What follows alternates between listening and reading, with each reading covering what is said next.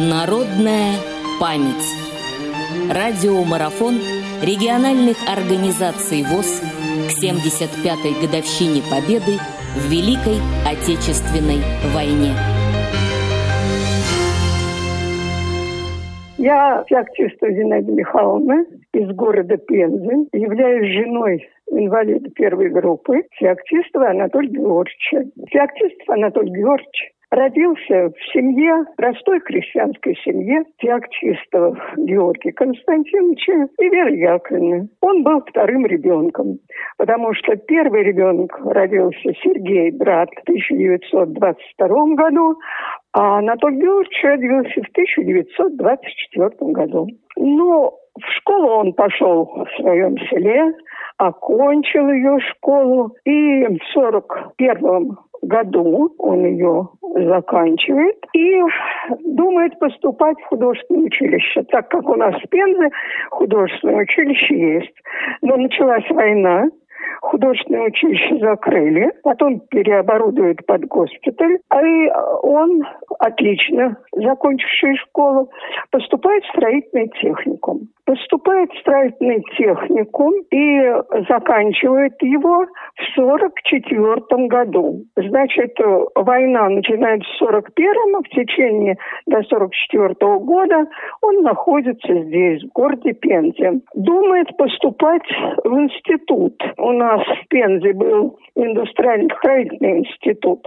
Но подал заявление, а так как зачисление-то было осенью, и он не был зачислен, он получает сразу путевку к тому, чтобы в армию забирает в армию. И действительно, он по призыву в 1944 году в июне месяце, ну, попадает у нас Сначала здесь вот на Тамбовской был пункт приема военнослужащих, а потом переправляют в Селиксу. Это опять-таки Пензенский район. Там формируют части, там для отправки уже на фронт. Он, как окончивший техникум и считавший имеющий образование, направляется в город Свердловск. Там была танковая школа.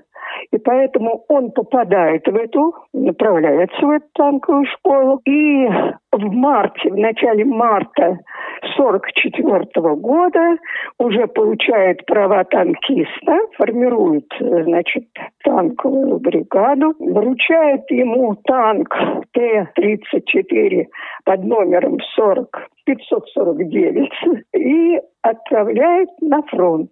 Ну, так как границы нашего Союза уже России были освобождены, он попадает в Венгрию. В это время там стоит Третий Украинский фронт и под э, руководством маршала Толбухина. Там стояла 18-й танковый корпус. Его направляет в 17-ю танковую бригаду, которой руководил Чунихин. Николай Петрович. И вот здесь вот формируется его танковый экипаж. Он всю жизнь помнит о нем, гордится всегда, потому что им посчастливилось остаться живыми, а в состав этого танкового экипажа входили командир танка Нугайбеков Морды. Он татарин, и из э, учитель физики из э, Зеленогорского района. Командиром орудия был Золотник. Очень, очень всегда подчеркивал Анатолий Георгиевич храбрый человек, он мастер часовой из Минска. И заряжающий был Наумкин Мартвин Степан. Он колхозник из Ковылкинского района, вот Мордовии. Ну и феоктист русской. Поэтому этот экипаж, или этому экипажу пришлось освобождать Венгрию в составе 18-го танкового корпуса. И знаменитое там сражение было под Балатоном.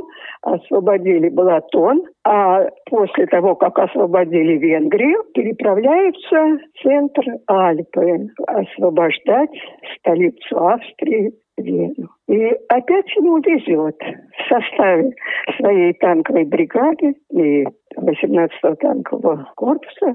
Они освобождают Вену, двигаются дальше. И вот 7 мая 1944 года они получают приказ.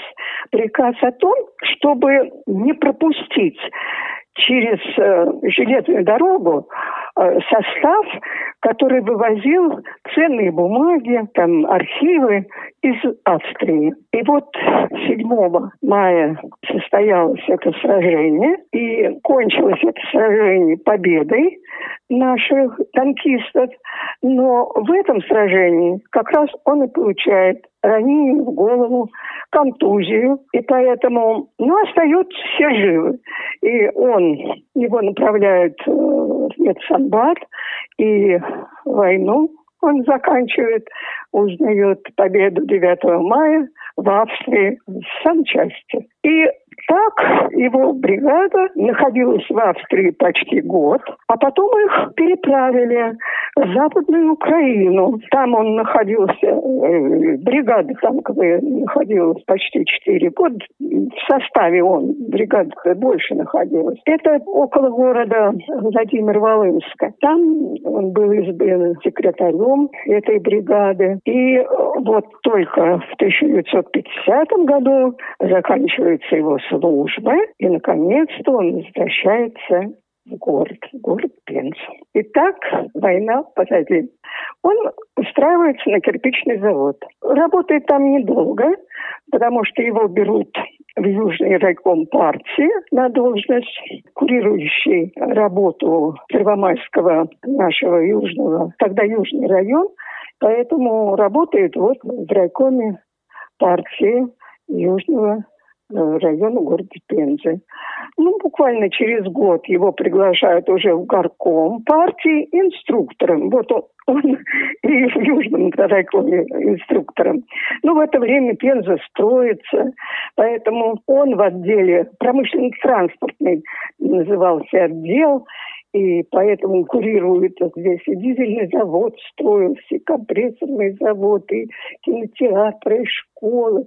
И трудно это было время, но время больших достижений, время Пензы нашей была до войны небольшим городом, а стала расширяться, появились промышленные предприятия, там новый часовой завод, ТМ-завод, ну и многое-многое другое. Поэтому он был в курсе, в курсе событий всех этих, участвовал в этом. Но нужно сказать, ведь равнение-то о себе давало знать. Поэтому в 1954 году он попадает на первую операцию в институте Москвы, институт Гольца, и ему делают первую операцию по поводу вторичной глаукомы, связанной с ранением в годы войны. Ну, ему пришлось поработать и в нархозе, в управлении строительства.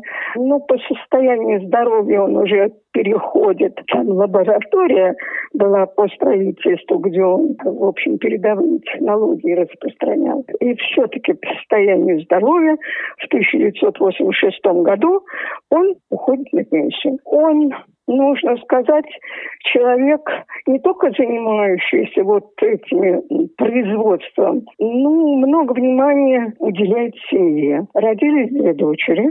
Школьные годы он проводил вместе с ними. И на собрания ходил. Очень тесная связь с классными руководителями у него была. В это время, когда они учились тут в школе, была введена кабинетная система. Ну и тут он те задатки художественные, которые он мечтал воплощать, воплощать, он стал воплощать вот в школе. И стенгазеты выписывали, и там какие-то лозунги. И, в общем, все это было. Но дочери росли, заканчивали школу, выходили замуж, появились внуки. И опять-таки он, вы знаете, лучшая нянька в нашей семье была, это Анатолий Георгиевич.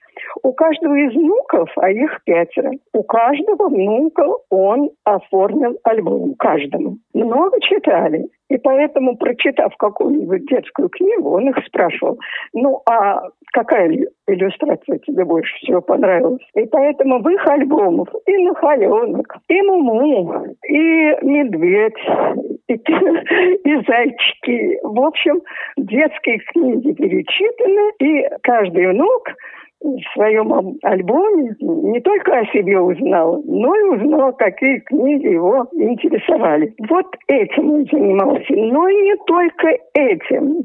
Его тянула другая работа. Брат погиб на Украине, танкист. И все время мечтал, как увековечить память брата. В своем родном селе он начинает собирать сведения всех, кто участвовал в армии, в японской войне, ну и особенно в Великой Отечественной войне. Сведения он собирал, фотографии собирал, описывал каждого и в конце концов стал думать над тем, чтобы в селе был памятник. В 1985 году памятник этот организовали. Поэтому это его гордость, это его заслуга, и он рад, что вот ему так повезло. Этот год 75-летия Великой Отечественной войны для нас, для наших семей будет каким-то особенным, потому что еще жив последний из родных